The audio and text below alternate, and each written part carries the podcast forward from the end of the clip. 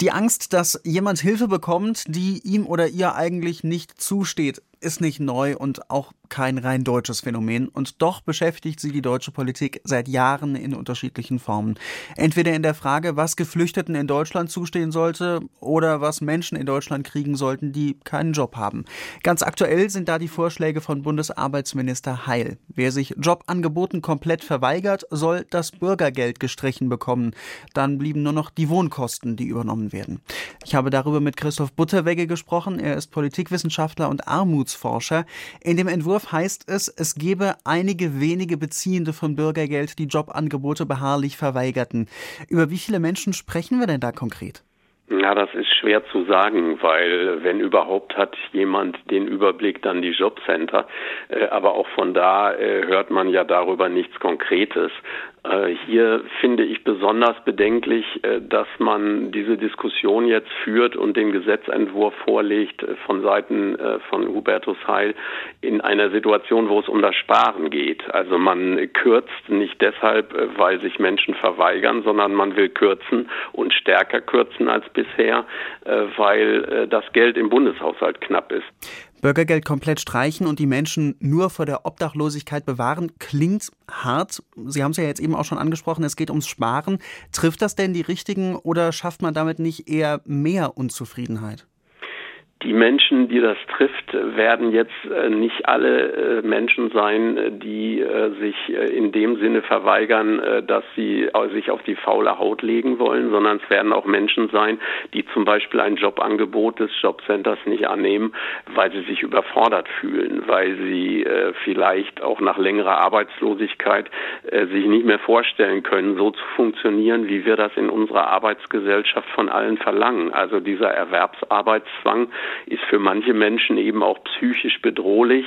Und äh, was man jetzt machen will, äh, ist aus meiner Sicht äh, mit dem Grundgesetz nicht vereinbar. Denn das Bundesverfassungsgericht hat auch in seinem Sanktionsurteil zu Hartz IV im äh, November 2019 festgestellt, dass eben jeder den Anspruch hat, vom Sozialstaat das menschenwürdige Existenzminimum äh, gesichert zu bekommen. Und zwar auch dann, äh, wenn man sich nicht so verhält, wie das Jobcenter es sich wünscht.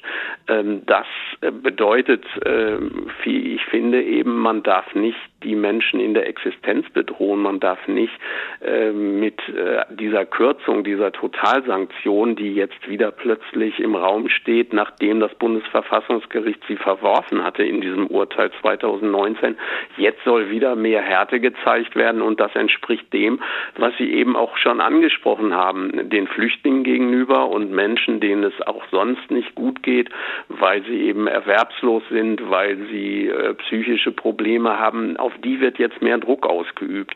Und äh, die Schwächsten in der Gesellschaft zu drangsalieren, äh, das kann keine humane Lösung sein. Und ich finde, selbst wenn Sparzwänge da sind, äh, sollte man an anderer Stelle suchen, wo man eben Geld vielleicht unsinnigerweise ausgibt. Man gibt es nicht unsinnigerweise aus, wenn man Menschen vor dem Verhungern bewahrt. Höre ich das dann richtig raus, dass es Ihrer Meinung nach, Herrn Heil, vielleicht auch einfach um Öffentlichkeit geht?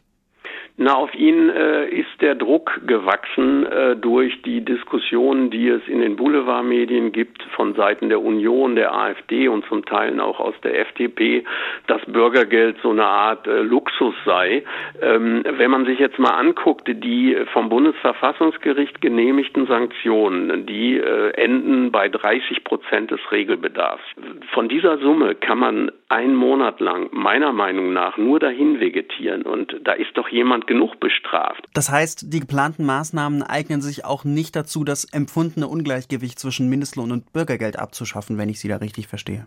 Wenn die Löhne so niedrig sind, dass bei der Transferleistung dann das menschenwürdige Existenzminimum nicht mehr gesichert ist, äh, das war die Konsequenz, äh, dann muss diese Transferleistung trotzdem bezahlt werden, auch wenn das Lohnabstandsgebot nicht mehr besteht. Haben denn die von Ihnen skizzierten Ideen eine Perspektive jetzt gerade auch in dieser Haushaltsdebatte, die wir führen? Äh, sehe eigentlich diese Diskussion als Konsequenz aus der Zeitenwende. Die äh, außen-, energie- und militärpolitische Zeitenwende führt jetzt zu einer sozialpolitischen Zeitenwende. Man kann eben nur entweder äh, 100 Milliarden Euro in die Rüstung geben und den Rüstungshaushalt außerdem weiter aufblähen, äh, wenn man im Sozialstaat spart. Rüstungs- oder Sozialstaat, das ist die Alternative. Und diese sozialpolitische Zeitenwende, die richtet sich jetzt und die trifft natürlich die Schwächsten der Schwachen, die Ärmsten der Armen, die Flüchtlinge und die Bezieher von Bürgergeld.